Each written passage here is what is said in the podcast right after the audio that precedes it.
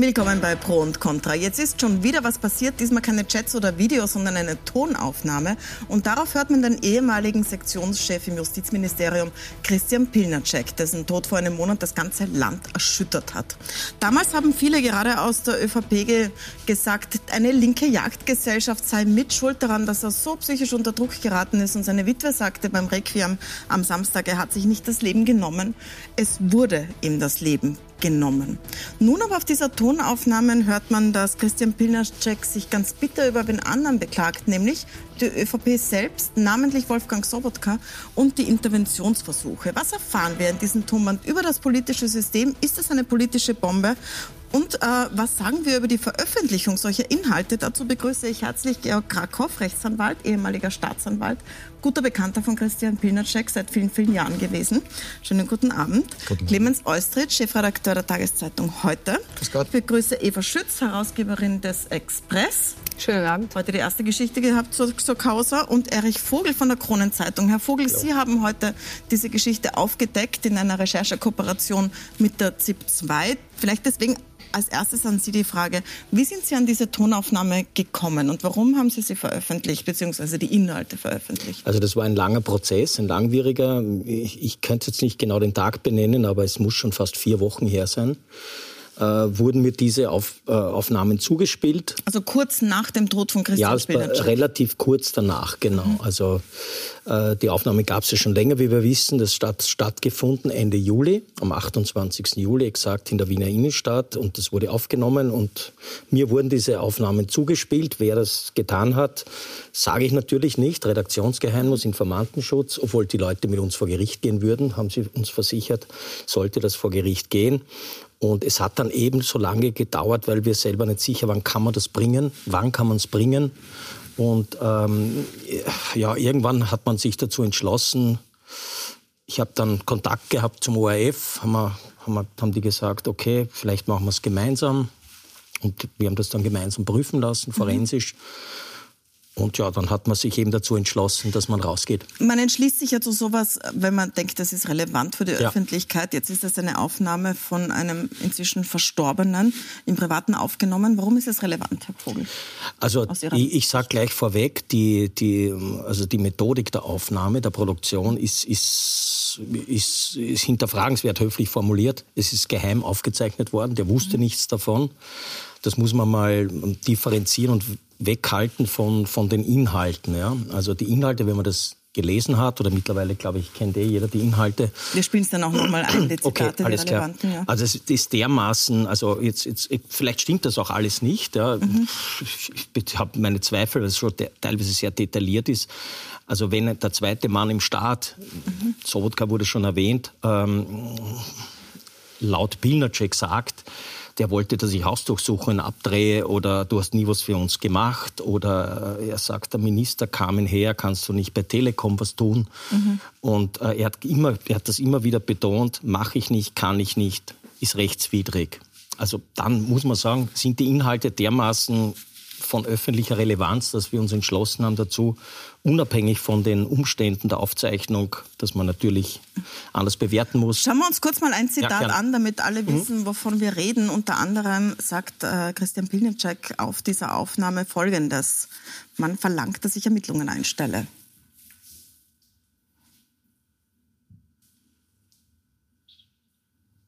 So, ich hoffe, das war jetzt mit Ton. Äh, Frau Schütz, da heißt es, man verlangt, dass ich Vermittlungen einstelle. Das kann ich nicht, das mache ich nicht. Da kann mein ÖVP-Minister selbst Hausdurchsuchungen hätte einstellen sollen. Ähm, Sie haben heute die erste Geschichte auf Express dazu gehabt, zu dieser Causa im ganzen Land. Allerdings haben Sie darin geschrieben, man sollte nichts veröffentlichen dazu. Warum finden Sie das nicht relevant für die Öffentlichkeit, so etwas zu wissen, wenn man hört, dass gerade Christian Pilnacek sagt, die ÖVP hat versucht zu intervenieren? Also ich glaube, man muss das ein bisschen im Rahmen sehen, wie diese Aufnahme zustande gekommen ist. Also ich, ich bin jetzt Herausgeberin von Express, das stimmt, aber ich war auch zehn Jahre Anwältin. Ähm, und ich finde es extrem bedenklich, wenn ich heute mit Freunden irgendwo sitze, ähm, einen lustigen Abend habe, was trinke, was esse, dann aufgenommen zu werden von jemandem, der an einem anderen Tisch sitzt. Ich finde, das ist eine solche Bedrohung der Privatsphäre und das ist so ein Eingriff in, in, in, mein, in meinem Privatleben, dass ich mir nicht sicher bin, ich, ich verstehe, dass Sie das anders argumentieren, aber wie, wie kann ich, äh, ist das wirklich eine Methodik, die wir in diesem Land haben wollen, dass ich eigentlich mich nicht mehr mit Freunden wo treffen kann, was sagen kann, auch wenn ich jetzt eine Person des öffentlichen Lebens bin. Also Christian Pilnacek war jetzt kein Minister oder sozusagen nicht ganz, ganz prominent, aber naja, doch. Also, nein, nein, schon. Aber, das war die Frage, aber, wer ist Minister aber sprich, unter? Aber spricht mir ja. das das Recht ab, dass ich, dass, ich, äh, dass ich irgendwo sitze und sprechen kann? Muss ich damit rechnen, dass mich der Nachbartisch aufnimmt? Ich finde, das ist einfach wahnsinnig äh, bedenklich, insofern, weil es einem ein bisschen an eine Art Spitzelstaat ähm, erinnert. Und das gibt einem kein gutes Gefühl aus einer, aus, einer, aus einer Sicht der Demokratie, wenn ich heute sage, eigentlich bei jedem Abendessen, wo ich sitze, muss ich damit äh, rechnen, dass man mich aufnimmt. Das ist Herr Austratsch, was sagen Sie Ich glaube, dass die, dass die Themenlage viel einfacher gelagert ist, denn die ÖVP hat die Thematik ja selbst in die politische Arena gezerrt. Erinnern Sie sich zurück, äh, das tragische Ableben vom Herrn äh, Pilnacek, wer danach hin äh, das quasi in die, in die Öffentlichkeit gebracht hat. Ich erinnere mich an einen ehemaligen Spitzenfunktionär, der ÖVP, der einen Auftritt mit Presse, Entourage äh, bei seinem Strafprozess im Landesgericht dafür genutzt Sie meinen Sebastian Kurz? Ich meine Sebastian Kurz ja. und äh, vom Bundeskanzler abwärts, die Verfassungsministerin Caroline Edstadler hat da Worte gefunden in der Öffentlichkeit. Dann muss man damit rechnen, dass sich äh, die Medien als vierte Gewalt im Staat und die Öffentlichkeit auch genauer damit auseinandersetzt. Ähm, und äh, die Bedrohung jetzt äh, von, von dem Abendessen ähm, ich glaube, wir sprechen da was, was weit in der Vergangenheit liegt und natürlich ähm, hat es eine große öffentliche Relevanz, äh, was äh, ein derartiger Spitzenfunktionär der ÖVP, der zweite Mann im Staat, ähm, getan haben soll. Äh, die ÖVP spricht heute von KGB-Methoden. Hören wir uns kurz an, was Christian Stocker, der Generalsekretär, zur Veröffentlichung gesagt hat. Die Hintergründe zu diesem Tonband, die erinnern an Stasi-Methoden, an Geheimdienste und letztlich auch an Methoden des russischen Geheimdienstes KGB. Diese Hintergründe müssen aufgeklärt werden. Wer hat das aufgezeichnet? Welches Motiv steht dahinter? Und wer steckt hinter dieser systematischen Kampagne also äh, er wirft da Fragen in den Raum, wer steckt dahinter? Herr Vogel, Sie wissen natürlich, wer dahinter steckt, weil Sie haben ja Kontakt mit denen. Äh, ohne den Informantenschutz jetzt zu verletzen, können Sie uns etwas über die Hintergründe sagen? Sind diese Vorwürfe KGB-Methoden gerechtfertigt? Naja, die, das ist natürlich aus Sicht des Herrn Stocker gerechtfertigt, das zu sagen. Es war geheim aufgezeichnet. Ich habe auch vorher gesagt, ich distanziere mich von dieser Methodik der Geheimaufzeichnung. Aber was nicht stimmt, ist, ähm, dass das von einem Nebentisch und dass die nicht involviert involviert waren. Die, die Leute reden mit dem, ja, die das aufgezeichnet haben. Also das ist am selben Tisch die Gesprächspartner selbst. Also zumindest haben sie besser, nein, das sage ich ja nicht. Ich will das nur korrigieren, ja, nicht, dass das im Raum steht, ja. hat irgendwer, nein, nein, ich, ich weiß oh, das lege jetzt irgendwas hin, so war das nicht. Egal ja. nicht, also ob es mich ja, und, der, und ich muss auch aufzeichnet oder alles klar. Darüber kann man diskutieren. Ich würde das voneinander trennen. Das eine ist, da bin ich völlig bei Ihnen, wenn man, wenn man Abendessen geht und redet mit irgendwem, ja, dann wird das aufgezeichnet. Aber das allgemeine Blabla hat ja niemand publiziert. Da geht es ja trotzdem um öffentlich relevante Dinge, meiner Meinung nach zumindest. Ja. Mhm. Wenn, wenn da mutmaßlich äh, höchste Repräsentanten äh, einer, einer Partei versuchen, angeblich, ja, muss man immer sagen, angeblich, den wichtigsten Justizbeamten der Republik dazu zu bringen, Hausdurchsuchungen abzudrehen oder Ermittlungen zu beeinflussen, dann ist das schon relevant. Und natürlich sind die Methoden zu hinterfragen, da hat der Stocker recht alles gut, aber man muss das voneinander trennen. Ja? Man, man tut, man kann die Hintergründe, ja? wer, wer ist der Hintergrund? Für mich ist das sekundär. Äh, primär relevant ist, was wurde da gesagt und was bedeutet das und stimmt das überhaupt? Schauen wir uns noch mal ein Zitat an aus dieser Aufnahme. Ähm, da sagt Christian Pilnacek in dieser Tonaufnahme, man verlangt, dass ich Ermittlungen einstelle. Das kann ich nicht, das mache ich nicht.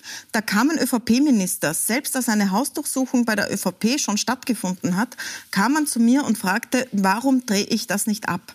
Ich habe immer gesagt, ich kann es nicht, ich mache es nicht, ich will es nicht. Und ähm, außerdem sagt er dann, dass er von der ÖVP, die nämlich bemängelt hat, wie Sie gesagt haben, dass äh, er so angegriffen wurde, keine Unterstützung bekommen habe. Konkret wörtlich heißt es da, als ich sagte, tut ihr auch was für meine Unterstützung, da kam als Antwort, du warst ja nie bei uns. Das Zweite ist, dass Sie gesagt haben, du hast ja nie verhindert, dass eine Hausdurchsuchung bei uns stattfindet. Herr Krakow, ähm, hier beklagt sich Pilnacek über Druck, über Interventionsversuche, ähm, über das Ansinnen aus einer Partei, aus der ÖVP, Hausdurchsuchungen zu stoppen. Was sagen Sie denn als ehemaliger Staatsanwalt dazu? Ist das plausibel? Also ich möchte vorher noch einen Satz auch dazu sagen zum vorigen Thema der Aufnahme. Mhm. Die Herstellung der Aufnahme ist klar zivilrechtswidrig, die Weitergabe der Aufnahme ist strafrechtlich relevant. Ich bin aber beim Herrn Vogel, dass es zwei völlig verschiedene Fälle sind, die sicher auch beide entsprechend behandelt gehören. Einerseits diese Aufnahme und andererseits äh, der Inhalt. Der Inhalt wiederum sind Aussagen eines Mannes, der leider nicht mehr da ist. Und das ist schon etwas, was dabei auch immer mitschwingt. Und was ich auch, wenn ich jetzt da im Studio zum Beispiel sein Foto äh, in großem Format an der Wand sehe, mit, äh, was bei mir einfach auch mitschwingt. Mhm. Generell, generell aber, äh, jetzt auf Ihre Frage zurückkommen. Ja, aber genau. ich möchte ohnehin, das, das ist schon, weil Sie kannten ihn ja gut. Wenn Sie jetzt das große Foto sehen, wenn Sie die Tonaufnahme hören und den tragischen Tod vor einem Monat natürlich vor Augen haben, ähm, was sagen Sie zu diesem Gespräch? Das war ja erst zwei Monate vor diesem Vorfall, vor seinem Tod. Hat er sich da so unter Druck gefühlt und so alleingelassen auch? Ich habe ihn in den letzten eineinhalb Jahren seines Lebens nicht mehr gesehen. Ich glaube, dass er sich sehr wohl alleingelassen gefühlt hat. Und zwar nicht von einer bestimmten politischen Partei, nämlich der ÖVP, sondern generell. Sowohl von der Justiz als auch von der Politik, als auch von den Medien und den Journalisten. Christian Pilnacek war immer ein Mensch, der sehr provokant und geradlinig kommuniziert hat. Und ich glaube, das ist auch etwas, was ihm äh, hier in Österreich auf den Kopf gefallen ist. Er hat sich nie ein Blatt vor den Mund genommen. Mhm. Ich glaube, dass das auch auf dieses Gespräch zustimmt, dass er äh, zutrifft, dass er sich kein Blatt äh, vor, den, vor den Mund genommen hat. Nun wissen wir ja aber aus dem beschlagnahmten Handy, weil das ja beschlagnahmt worden, dass er schon so Dinge gemacht hat, wie im Finanzministerium vor einer Hausdurchsuchung Tipps zu geben, dass er diese berühmte Zeile, wer vorbereitet Gernot, also da ging es um Gernot Blümel, geschrieben hat. Ähm, also, dass er parallel zu Ermittlungen durchaus im Sinne von ÖVP-Ministern in dem Fall kommuniziert hat. Ja, und eine Nachricht wie wer vorbereitet Gernot war auch sicher nicht gescheit. Sie war aber keine Einflussnahme auf das Verfahren. Mhm.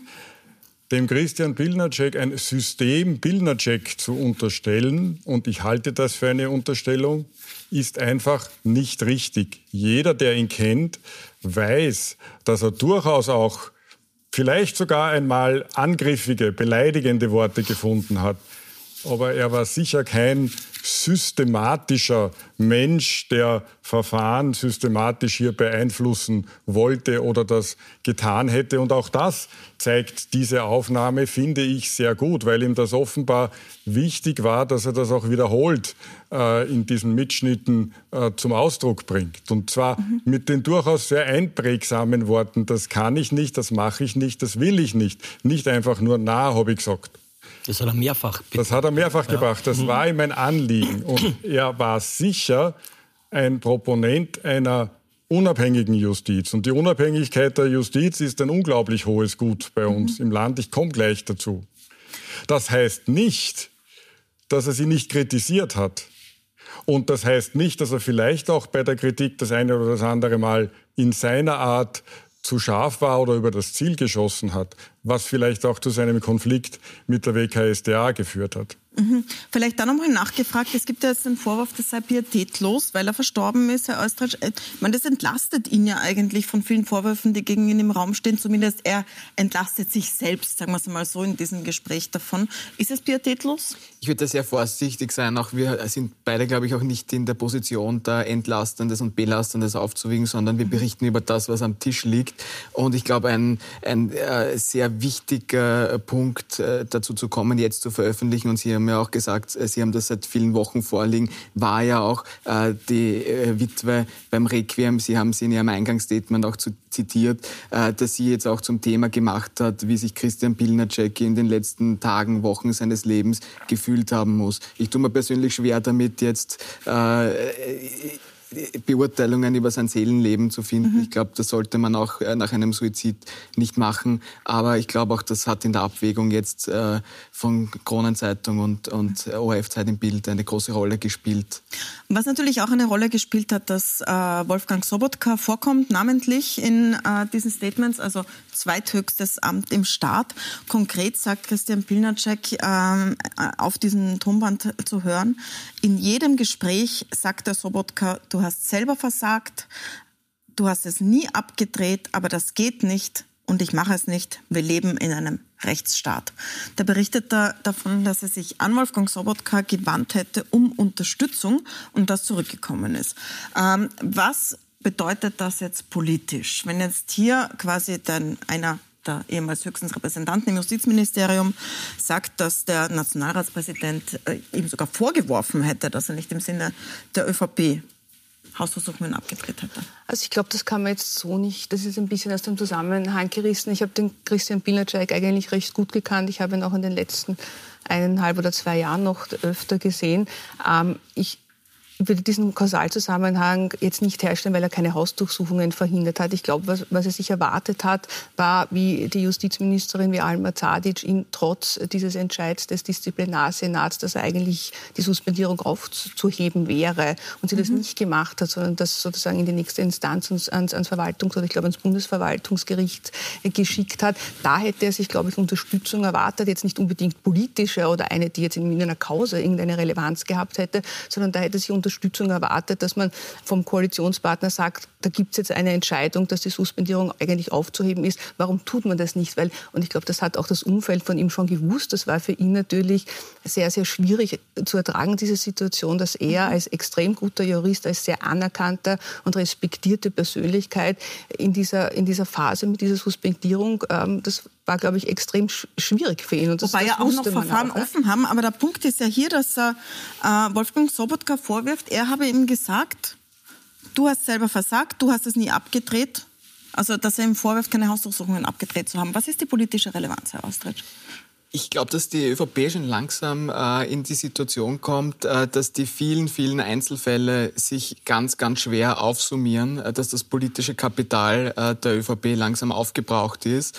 Ähm, und ich bin mir nicht sicher, ob sich das dauerhaft durchstehen lassen wird, bis zum nächsten Herbst noch die Legislaturperiode durchzudienen. Das ist der Plan von ÖVP und Grünen, das ist bekannt. Äh, zu Wolfgang Sobotka muss man sagen, ähm, es steht einem Journalisten nicht an, ihn jetzt zum Rücktritt aufzufordern, aber er bekleidet das zweithöchste Amt in unserem Staat, macht sehr viele Auslandsreisen, repräsentiert unsere Republik im Ausland. Vielleicht findet er äh, vor dem Spiegel zu Hause in einem ruhigen Moment die Gelegenheit, darüber nachzudenken, zu reflektieren und darüber nachzudenken, ob er äh, dieser Republik noch einen Dienst erweist durch seine Tätigkeit oder ob er zur Belastung wird. Ähm, die Rücktrittsfrage ist ja aber auch deswegen ein bisschen müßig, da ein Nationalratspräsident nicht abgewählt werden kann. Er muss selbst zu der Erkenntnis gelangen. Das heißt, die Aufforderungen gehen ins Leere und vielleicht äh, spricht er auch mit, mit seinem äh, Parlamentsclub, ähm, ob er nicht für den auch langsam aber sicher zur Belastung wird. Mhm. Frau Schütz, Sie haben ja Einblick in die Inner Workings, in die inneren Gegebenheiten der ÖVP. Glauben Sie, dass äh, diesen Aufforderungen, die kommen ja jetzt auch aus der Politik, darüber nachzudenken, ob er sich zurückziehen soll, nachkommen wird?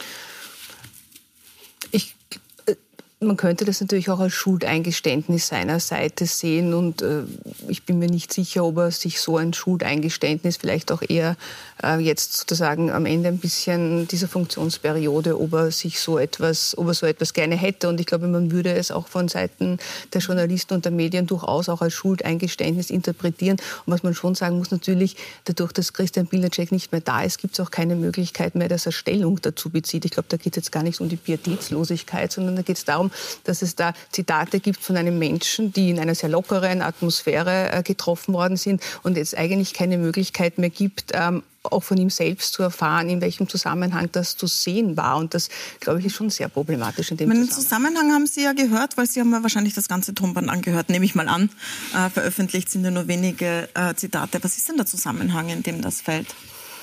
Ähm, also, also ist es äh, aus dem Zusammenhang gerissen, was nein, Sie gemacht haben? Nein, das haben wir Sie alles, müssen ja den Kontext wir haben alles darstellen. geprüft, alles mhm. kontextualisiert und, und das war wirklich, das waren die Phasen, wo er wo man über konkret über die Politik gesprochen hat, über die ÖVP. Und das ist, ist nichts aus dem Zusammenhang gerissen, das haben wir alles prüfen lassen. Und wer das Tonband kennt und hört, äh, merkt das auch. Ich möchte nur einen Satz sagen zu Wolfgang Sobotka, weil wir sagen, mhm. politische Konsequenzen. Also ich kenne den Herrn Sobotka ein bisschen. Ähm, der wird niemals abtreten, freiwillig. Das, also soweit kenne ich ihn. Der, ich, der bleibt tiefenentspannt bis zum Schluss. Und äh, da muss man ihn schon wirklich, äh, aber wirklich intensiv von höchster Stelle nahelegen, du geh vielleicht bitte, weil sonst schadest du der, der Partei. Ansonsten macht er das aber, aber wir, haben wir, haben den Herrn Stocker gesehen heute. Ich denke aber, dass sich die Österreicherinnen und Österreicher eigentlich erwarten würden, dass der Kanzler dazu Stellung bezieht. Das, das wäre wichtig, ja, das wäre wichtig. Und das vermisse ich schon sehr. Ähm, äh, wir wissen nicht, wie steht Bundeskanzler Karl Nehammer diesen Anschuldigungen gegenüber. Ähm, das wäre ein, ein, wichtiger Punkt. Vor allem einen Satz noch. Äh, Nehammer hat er, hat er man muss ja sagen, der, der tut mir ja fast ein bisschen leid, ja, weil er hat mit diesen ganzen Kalamitäten nichts zu tun. Sei es diese Kurzehre mit den Chats, der taucht nirgends auf. Auch jetzt mit diesen Sachen hat er null zu tun. Aber er duldet schon. Aber er, er hat meiner Meinung nach den Fehler gemacht, auch schon bei der Kurzehre einen Cut zu machen okay, ich habe damit nichts zu tun, ich distanziere mich von der Vergangenheit, wir machen einen Neustart. Mit das mir. ist nicht geschehen, meinen Sie? Das ist mein, mhm. meiner Meinung nach zu wenig geschehen. Ja? Und das hat er das ist jetzt, so wie er richtig sagt, das ist die, der nächste Punkt, ja, den, den er mitschleppen muss. Wenn man sagt, okay, wir machen Wagenburg-Mentalität, das kommt, bin ich überzeugt, dass das kommt. Ähm, okay, alles gut. Aber man hofft, dass es verpufft in ein paar Wochen oder Tagen wenn die Aufregung weg ist. Aber man darf ja nicht vergessen, die Medien vergessen nicht und auch die, Koalition, äh, die Opposition, Verzeihung, vergisst nicht. Und wenn ich heute schon den Kickel gehört habe und andere Parteien, die werden auf dem Pferd rumreiten, der Kickel, wortwörtlich mhm. fast, äh, bis, bis zum Wahltag. Ja? Also da einfach zu schweigen und sagen, jetzt tun wir ein bisschen durchtauchen, ist eh wurscht. Ja? Das, glaube ich, wird Ihnen nicht gut bekommen. Ein letzter Satz dazu. Ich meine, das Schweigen des Kanzlers, des Vizekanzlers ist ohrenbetäubend. Ja. Aber aber eines sollte uns schon zu denken geben, die mächtige niederösterreichische Landeshauptfrau, die Heimatpartei vom Herrn Sobotka, ähm, beabsichtigt nicht, dem Herrn Sobotka noch einmal auf der Landesliste in Niederösterreich ein Mandat zu geben. Das lässt auch sehr tief blicken. Ja. Mhm. Also zumindest äh, mit Ende dieser Legislaturperiode ist die Frage wie es weitergeht. Die Frage dabei ist ja, wie glaubwürdig ist das? Das läuft ja deshalb so gut, weil es Vorurteile bestätigt darüber, wie es im System rennt. Jetzt, Herr Krakow, Sie kennen das System von innen, Sie kennen die Zusammenarbeit Justizpolitik. Was sagen Sie denn, wie glaubwürdig ist das? Im U-Ausschuss haben ja sowohl Pinacek als auch Sobotka ausgesagt, es gab niemals Interventionen. Heute auch nochmal hat äh, Sobotka Sprecher gesagt, es gab nie Gespräche mit Christian Pilnacek. Christian Pilnacek stellt das jetzt so dar, und natürlich kann man jetzt auch sagen, was man will. Da ist niemand so unter Wahrheitspflicht. Aber er stellt es jetzt so dar, dass wenn er mit Sobotka gesprochen hat, um Hilfe gebeten hat, der gesagt hat, du hast ja auch nie was für uns getan. Du hast ja auch nie was abgedreht. Wie realistisch ist denn das für jemanden, der sich auskennt da drinnen? Ich war nicht dabei. Aber generell glaube ich, dass wir äh, und kommen in den letzten Jahren immer mehr zu dem Schluss, dass wir in Österreich ein generelles Problem mit der Unabhängigkeit der Justiz haben. Und das mag hier ein besonders griffiger Punkt sein, eine Ausformung sein. Ich glaube, dass in vielen Bereichen ein Unverständnis herrscht, was eigentlich Unabhängigkeit bedeutet. Wenn eine unabhängige Justiz etwas macht, was ich gerade für richtig finde, dann halte ich die Unabhängigkeit hoch. Und wenn die unabhängige Justiz aber einmal was macht, was ich nicht richtig finde, und das gilt für sämtliche Richtungen, dann kritisiere ich und sage, das ist eigentlich unerträglich und da muss es doch jemanden geben, der da eingreift und der das doch repariert. Und diesen jemanden hat es nicht zu geben in einer unabhängigen Justiz. Unabhängigkeit heißt auch damit leben müssen, dass Dinge passieren, nicht nur die einem nicht passen, sondern auch akzeptieren, dass Dinge passieren können, die falsch sind. Äh, und dann gibt es eben Rechtsmittel, die, zum, äh, die dazu dienen können, das zu reparieren und auch nicht zwangsläufig müssen, weil sich auch ein Rechtsmittelgericht irren kann.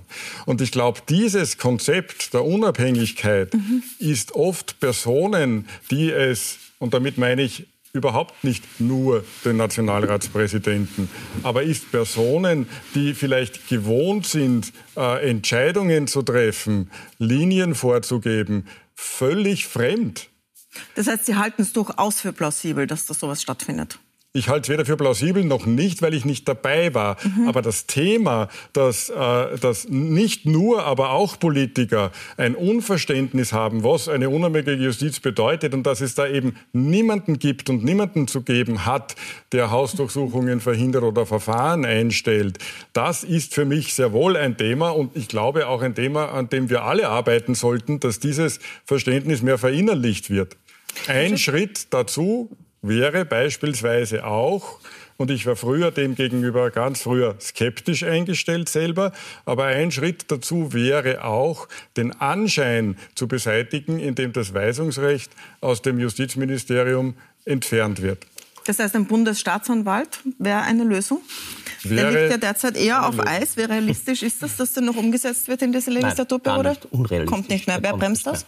Naja, Sie haben unterschiedliche Vorstellungen von der mhm. Implementierung. Also auf der einen Seite hast du, wir brauchen einen Dreiersenat und dann auf der anderen Seite, na, nur einer. Und da wird gegenseitig schon blockiert. Also zumindest ist das, ist das mein, aber einen Satz noch einen anderen, der das mhm. verdeutlicht. Was ja eigentlich erbärmlich ist, ist ja die Nichtbesetzung seit eineinhalb Jahren des Bundesverwaltungsgerichtshofes. Ja. Da gibt es politische Streitereien. Wer soll das werden? Soll das der eine werden oder soll das die andere werden? Und der Bundespräsident hat schon geschimpft, jetzt schon länger nicht mehr.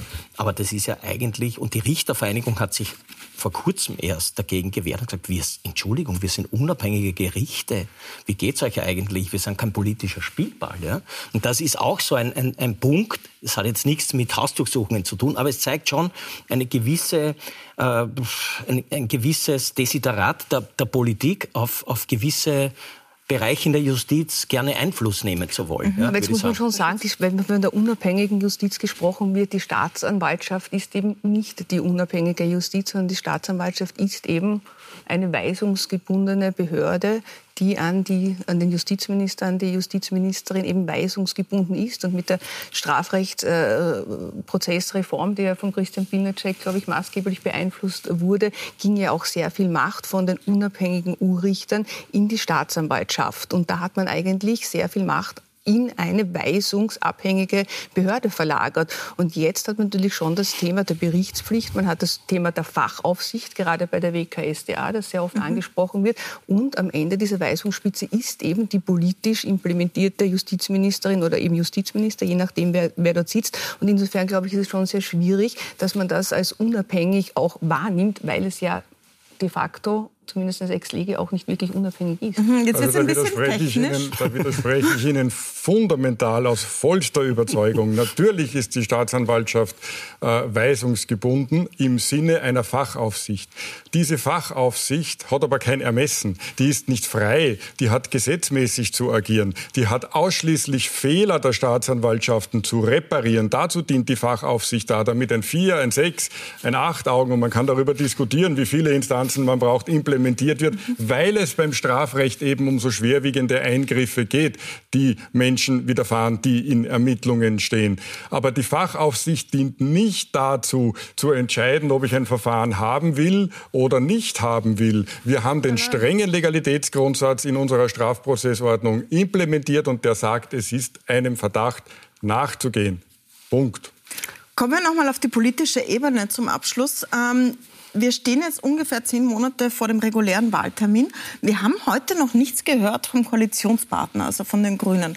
Herr Ostrich, die hätten es jetzt natürlich in der Hand, die Regierung zu sprengen mit dem in der Hand, so wie auch äh, zu vielen anderen Zeiten. Was glauben Sie, wie, werden, wie, wird die Regierung damit umgehen? Wie wird das Klima in der Koalition sein? Einfache Mathematik, Frau Milborn. Schauen Sie sich die Umfragen an. Herbert Kickl liegt bei 32 Prozent aufwärts, die Kanzlerpartei bei äh, 20 bis 23 Prozent, die Grünen bei 8 bis 10 da geht sich nie wieder eine Mehrheit aus. Die Grünen äh, würden äh, sich von der Macht verabschieden. Werner Kogler wahrscheinlich seinen Pensionsantritt mit unterschreiben, wenn er Neuwahlen ausruft. ähm, die ÖVP, schauen Sie sich an, da gibt es Kabinette, die Mitarbeiter, da will niemand wählen, weil er auch den AMS-Antrag wahrscheinlich früher abgibt, als notwendig wäre. Ähm, das sehe ich eigentlich nicht kommen, dass Werner Kogler da lautstark äh, auftreten wird. Ähm, was aber schon vorher noch ein bisschen Thema war, es ist angesprochen worden, was alles nicht besetzt ist, was alles äh, nicht kommen wird.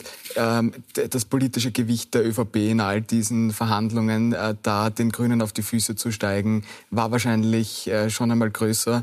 Ähm, die ÖVP wird nicht sehr lautstark auftreten und wird sehr zurückhaltend versuchen, so weit wie möglich dann auch Richtung nächsten Herbst zu kommen. Ähm, Kommt sie noch aus diesem Korruptionseck, in dem die Partei jetzt schon seit längerem immer wieder steht? Es gibt immer wieder Vorwürfe, man versucht sich immer wieder ähm, herauszuwinden und dann kommt sowas daher. Was bedeutet das für die Partei, Frau Schütz?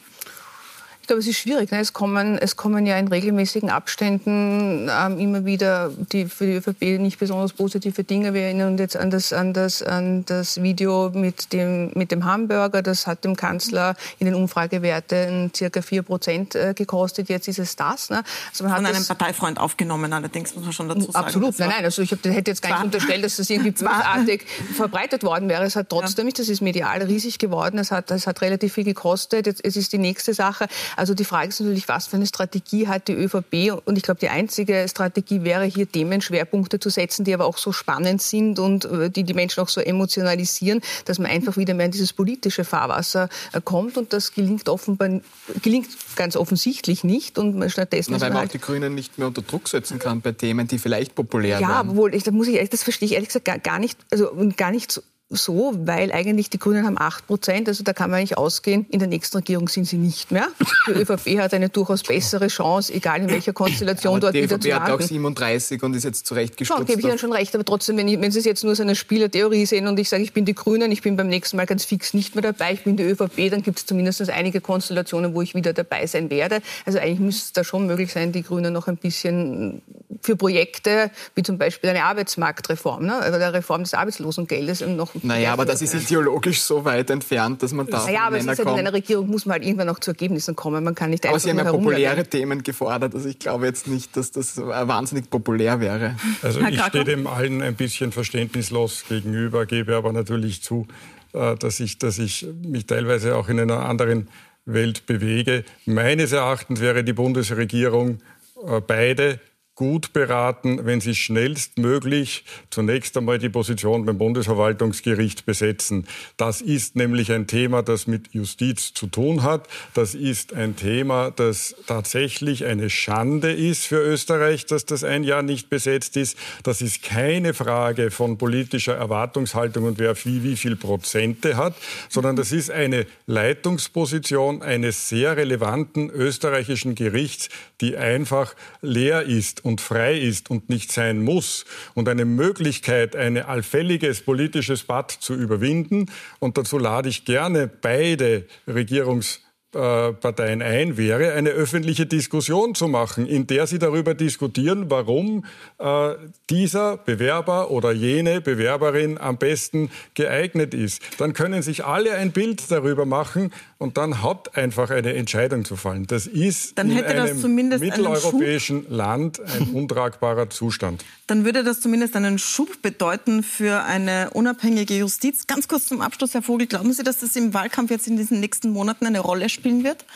Dieses, diese Tonaufnahmen, die Sie heute veröffentlicht haben? Ja, eindeutig. Es hängt davon ab, wie die ÖVP damit umgeht, aber ich, ich kenne ja ungefähr die Positionen. Ich habe heute ein bisschen gehört, was der Herr Kreiner sagt von der SPÖ, was der Herr Kickl so von sich gibt. Also für die ist das Wasser auf die Mühlen. Selbst die Neos sind jetzt extrem angriffslustig gegen, gegenüber der ÖVP in diesem Zusammenhang. Es, es hängt davon ab, wie sich die ÖVP äh, damit auseinandersetzt, was auch noch weiterkommt. Man weiß ja nicht, es gibt ja noch einige andere Aspekte, die recherchiert werden, angeblich, ja, was auch immer. Ich äußere mich da jetzt nicht dazu. Ähm, aber es wird natürlich belastend wirken. Das haben, haben Sie auch auch schon gesagt. Ähm, ein letzter Satz. Ich, ich bin bei ihm, egal was passiert, die Grünen werden sich über die Ziellinie schleppen. Das, das, da bin ich 100% überzeugt. Die fallen nur im Sitzen um. Ja. Dann danke ich Ihnen. Dann danke ich Ihnen sehr herzlich für die Diskussion. Wir halten Sie auf Puls 24 natürlich morgen den ganzen Tag auf dem Laufenden und den Kaffeepuls ab 5.30 Uhr in der Früh. Und bei uns geht es jetzt weiter mit einer zweiten großen Diskussion, die die SPÖ losgetreten hat. Soll man die Matura abschaffen und gleich auch Noten abschaffen? Das gleich bleiben Sie dran.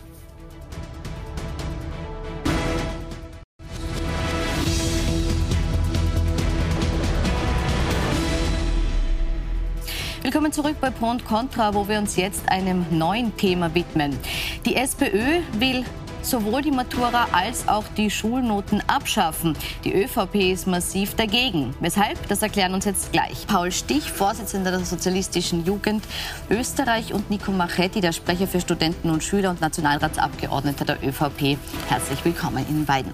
Vielen Herr Stich, Sie wollen das Bildungssystem, wie Sie sagen, im 21. Jahrhundert ankommen lassen und fordern daher eine Schule ohne Matura und ohne Noten. Wie passt das mit dem Leistungsgedanken zusammen, der uns ja trotzdem im späteren Berufsleben zwangsläufig begegnet? Aus meiner Sicht ist unser Bildungssystem äh, an vielen Ecken und Enden aktuell ausbaufähig. Hier gibt es einen jahrzehntelangen Stillstand. Ähm, wir sagen ganz klar, jetzt auf die Matura bezogen, wer zwölf Jahre lang jede, mindestens zwölf Jahre lang jede Schulprüfung absolviert und sich durch alle Klassen kämpft, braucht am Ende des Tages keinen Entscheidungstag, sondern soll sicherstellen können, dass man das, was man gelernt hat, in diesen zwölf Jahren auch tatsächlich anwenden kann. Daher auch dieser ganz konkrete Vorschlag, die Matura in der jetzigen Form durch quasi Prüfungen, wo ganz viel dann nochmal wiedergekäut ins, ins Hirn gebuttert wird und dann am nächsten Tag viel zu oft wieder vergessen wird, dass man das ersetzt durch praxisorientierte Projektarbeiten, ähm, dass man quasi Schülerinnen nicht auf ihre Schwächen festnagelt, die haben sie jetzt zwölf Jahre lang auch lang genug bearbeitet, um sich hier durchzukämpfen, sondern ganz klar sagt, dort, wo die Stärken und Interessen liegen, das wollen wir fördern und das soll oder das wäre aus unserer Sicht eigentlich ein wesentlich geeigneter, ähm, ein wesentlich geeigneter Schulabschluss, als wie wir das aktuell haben. Herr Diese Debatte, ja. aber quasi zur, zur, zur Leistung auch, weil das jetzt ganz oft auch von, von Seiten der Volkspartei gekommen ist, ähm, dieser Vorwurf, uns geht es darum, dass Leute nichts mehr leisten wollen und dass man da quasi durchmarschiert, den muss ich aber schon auch in aller Deutlichkeit zurückweisen. Ganz im Gegenteil. Äh, uns geht es darum, dass wir die Rahmenbedingungen schaffen, dass in dieser Leistung die Schülerinnen und Schüler auch jetzt äh, Tag für Tag erbringen, dass man die in Bahnen lenkt, dass man von dem Input, der kommt, auch wesentlich mehr Output hat. Und das sehen wir aktuell nicht als gewährleistet. Schauen wir uns Detail gleich an. Ähm, der ÖVP-Bildungsminister Martin Polaschek äh, sagt zu diesen Vorschlägen der SPÖ, das sind Hirngespinste linker SPÖ-Träumer. Warum wehrt man sich so gegen Alternativen im Bildungssystem, gegen alternative Beurteilungssysteme? Ich kann mich noch an Zeiten erinnern, da hat die SPÖ dafür gekämpft, dass jedes Arbeiterkind eine Matura machen kann. Jetzt ist die SPÖ schon bei dem Level, dass sie sagt, man braucht eigentlich überhaupt keine Matura mehr. Und nicht nur das, sondern auch keine Schulnoten. Das widerspricht auch dem, was der Kollege vorher gesagt hat. Also es geht natürlich darum, dass die Schule keine Seifenblase ist, die dann äh, nach Ende der Laufbahn zerplatzt und da ist man im echten Leben, sondern es geht auch darum, dass man nicht nur jetzt auf die Wirtschaft, sondern auch auf die Universität vorbereitet wird. Und ich erinnere euch bei der Matura, ähm, zum Beispiel die mündliche Matura, kann mich noch gut daran erinnern, war sehr wohl etwas, wo ich auch noch mal was gelernt habe und wo das in dieser Prüfungssituation mir geholfen hat, ähm, auch später in meinem Leben. Ich glaube, dass es einfach natürlich ist, dass man da auch mit solchen Dingen konfrontiert ist im späteren Leben. Und es ist ja auch irgendwo die Benchmark. Also wir haben eine Zentralmatura, übrigens eine SPÖ-Idee, die ja irgendwo auch ins Schulsystem äh, top-down hinunterwirkt, mit Zielvorgaben, mit Dingen, die man am Ende der Schullaufbahn erreichen soll. Und das ist ja wohl bitte systemisch eine sinnvolle Sache. Gehört es auch dazu zur Leistung, dass man eben auf Abruf an einem bestimmten Tag äh, diese Leistung erbringen kann? Dass man nicht nur sagt, okay, ich weiß es und kann im Team arbeiten, sondern ich kann auch punktgenau Leistung erbringen, wenn es gefragt ist. Wir sehen, dass sich auch unsere Gesellschaft in den letzten Jahren ganz stark entwickelt hat. Und natürlich, wenn ich als in meinem Beruf irgendwo drinstehe, werde ich gewisse Dinge äh, partout abrufen müssen, die ich in meinem alltäglichen Alltag brauche. Ich glaube, da sind wir uns, sind sogar der Herr Machetti und ich uns in dem Fall ähm, auch, auch mehr als einig. Das Problem an der aktuellen Situation ist aber das, dass es ja ganz stark Leistung oder der Versuch, Leistung zu erbringen in, in, Bereichen oder in Fächern, die für ganz viele Schülerinnen auch in weiterer Folge gar nicht mehr so notwendig sind. also nehmen wir uns Mathematik als das Beispiel und Angstfach her. Allein wenn ich mir anschaue, wie viele Leute, die sich, wie gesagt, zwölf Jahre durch jede Mathematikklasse durchgekämpft haben. Also da geht es ja nicht darum, dass man sagt, äh, es kommt auch hier wieder dieser Vorwurf zu sagen, naja, das ist quasi eine Seifenblase. Also das ist ja nicht, entspricht ja auch nicht der schulischen Realität. Dass wir ganz klar sagen, wir würden gern Kinder insofern auf ihr Berufsleben oder Jugendliche auf ihr Berufsleben oder auf die Universität oder, was auch, oder wo auch immer vorbereiten, dass sie sich in ihren Stärken, in den Themen, die sie interessieren, spezialisieren können, hier im Rahmen eingebettet ähm, in ganz vielen in, oder in einer, in einer Projektidee ähm, ihre Stärken auch vertiefen können, die dann beispielsweise auch ein guter Einstieg ins, ins Berufsleben auch, sind. Heißt es auch keine Mindeststandards mehr in Mathe, Deutsch, Englisch, wo man ja jetzt gerade versucht hat, ein einheitliches Niveau herzustellen, wie schon angesprochen Ich würde sagen, dieser Mindeststandard ergibt sich daraus, dass ich mindestens zwölf Jahre lang jede Mathe-Klasse geschafft habe. Also wie gesagt, das ist ja nicht so, als würde man jetzt Leute in die Matura-Klassen schicken, in die, in die achten Klassen schicken und quasi da muss, man, da muss man überhaupt nichts leisten oder da gehört überhaupt nichts dazu, sondern wir sagen in dieser einen Idee ganz klar, der Schulabschluss, da geht es darum, in irgendeiner Form auch darauf zu fokussieren, was interessiert Kinder, was wollen Kinder später auch in weiterer Folge machen. Und das ist aus meiner Sicht auch die Art und Weise, sich wissenschaftliches Arbeiten anzueignen, das auch zu präsentieren, eine wesentlich größere Vorbereitung aufs Leben, ähm, als sich beispielsweise noch einmal vier Jahre den Stoff von Mathematik reinzuziehen, ähm, um quasi am Defizit zu arbeiten und nicht an den Stärken. Hm, also es geht jetzt konkret um den letzten Abschluss, bevor wir uns die Notenbeurteilung bis dorthin anschauen. Aber konkret nochmal auf die Matura.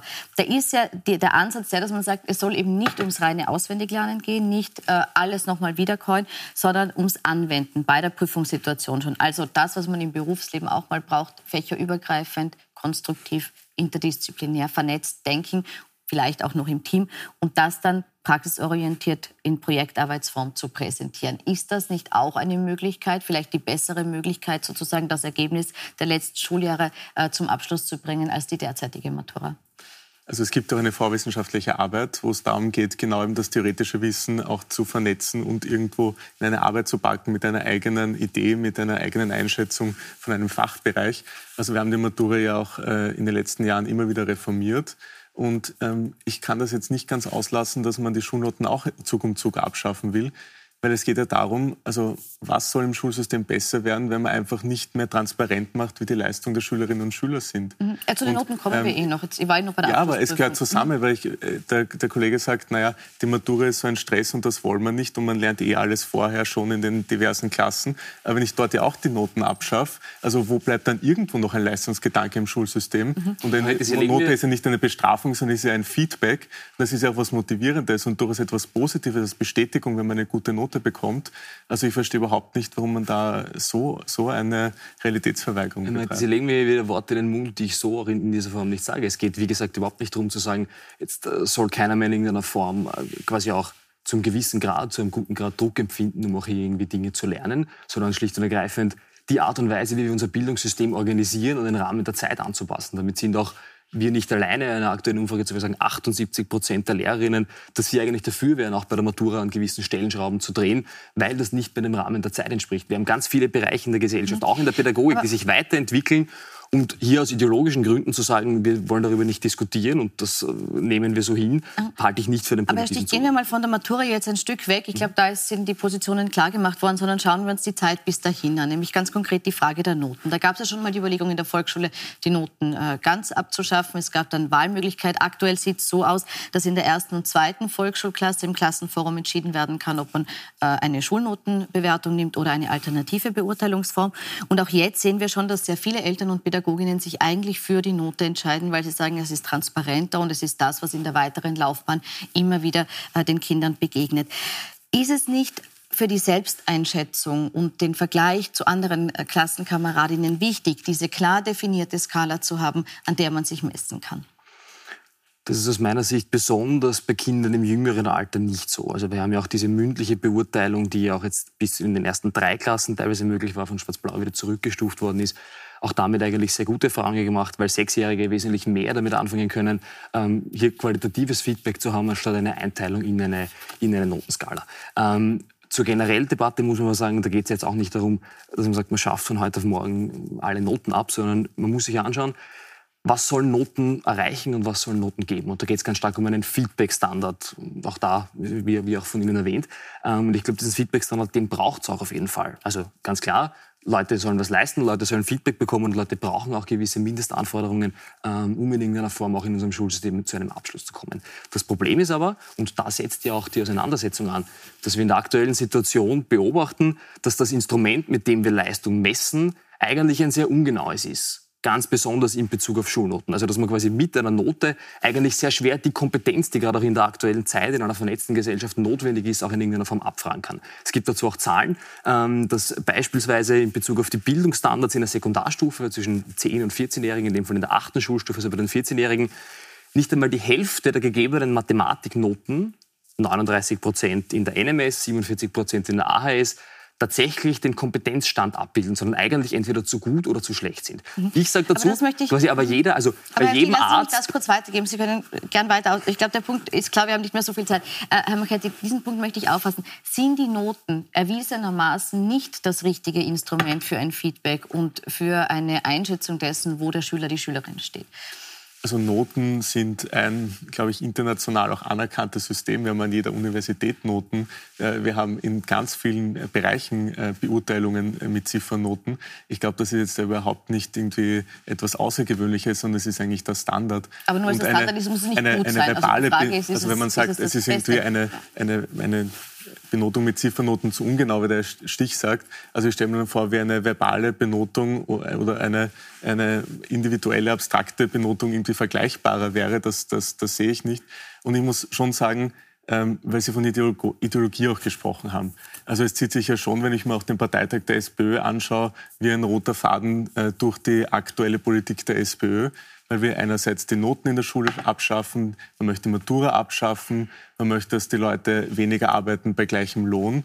Also das Ganze ist für mich, und da braucht man nicht einmal eine Matura, um diese Logik zu sehen, einfach, äh, das ist ein Programm, um den Wohlstand abzuschaffen. Ich meine, unsere Eltern Großeltern, die haben auch nicht durch Nichtleistung dieses Land groß gemacht und all das erarbeitet, von dem wir jetzt zehren und wofür wir unser Sozialsystem aufgebaut haben. Die haben sich ja auch anstrengend was leisten müssen. Und dass das jetzt komplett so, als, als würde Milch und Honig fließen, ähm, das, das ist einfach ein absolut schräges Bild, was die SPÖ zeichnet und das passt mir in das Bild. Kurzes Feedback zu diesem Ja, wir sehen, dass wir offensichtlich in, in, ganz viele, in ganz viele Diskussionen ausstellen müssen, weil äh, vielleicht auch Argumente fehlen. Wir halten fest, Leistungsträgerinnen halten unser Land jeden Tag am Laufen wurscht, ob es jetzt in der Pflege ist, im Supermarkt, äh, in der Produktion, sonst wo. Wir haben aktuell die Metallerverhandlungen, wo man sieht, was der ÖVP-Leistungsträgerinnen wirklich wert sind.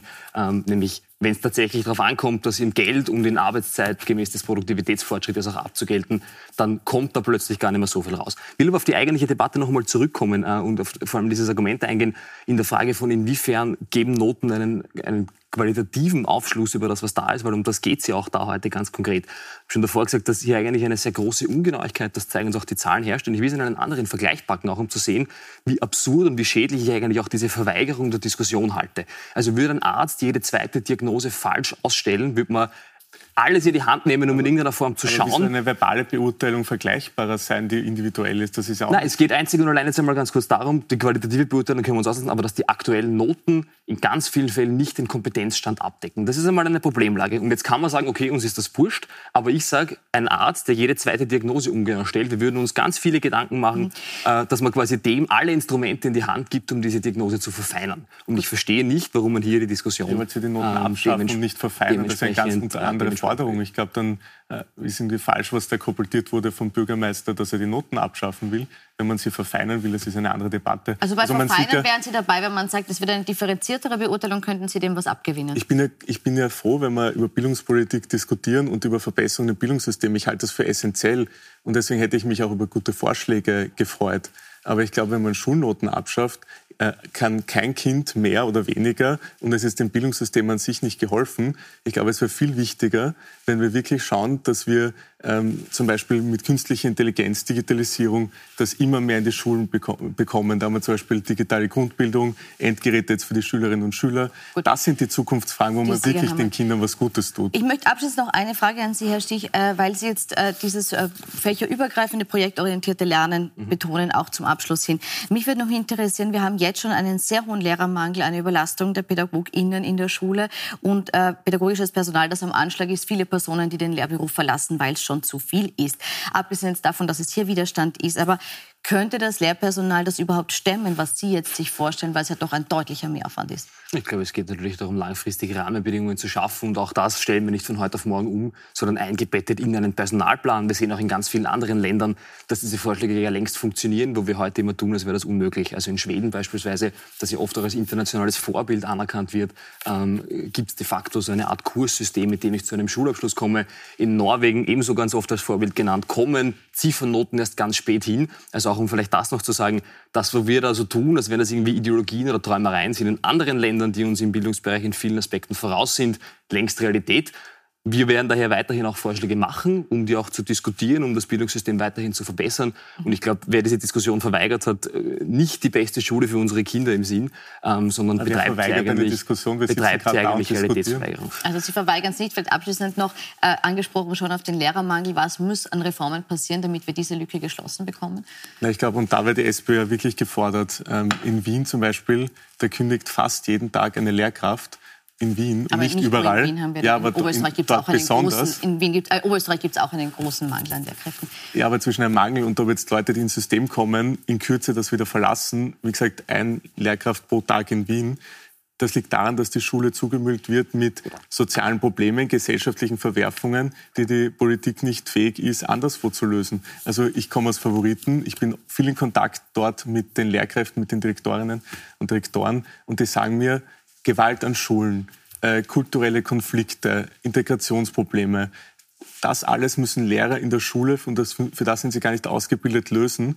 Und das ist eine unlösbare Aufgabe. Und ich erwarte mir da einfach, dass in der Ursachenbekämpfung für diese gesellschaftlichen Probleme was passiert. Und das müsste tatsächlich außerhalb der Schule in der äh, Gemeindepolitik passieren. Und da fehlt einfach wirklich jegliches Konzept. Da werden Sie natürlich andere Meinung sagen und sagen, der Bund hat genauso viel Verantwortung. Eine Diskussion, die wir hier jetzt nicht abschließen können. Ich bedanke mich aber für Ihre Gedanken äh, zum Thema Schule und Leistungsbeurteilung. Vielen Dank. Die ganze Sendung können Sie wie immer auch nachschauen auf unserem Superstreamer Join oder auf Puls24.at. Schönen Abend noch.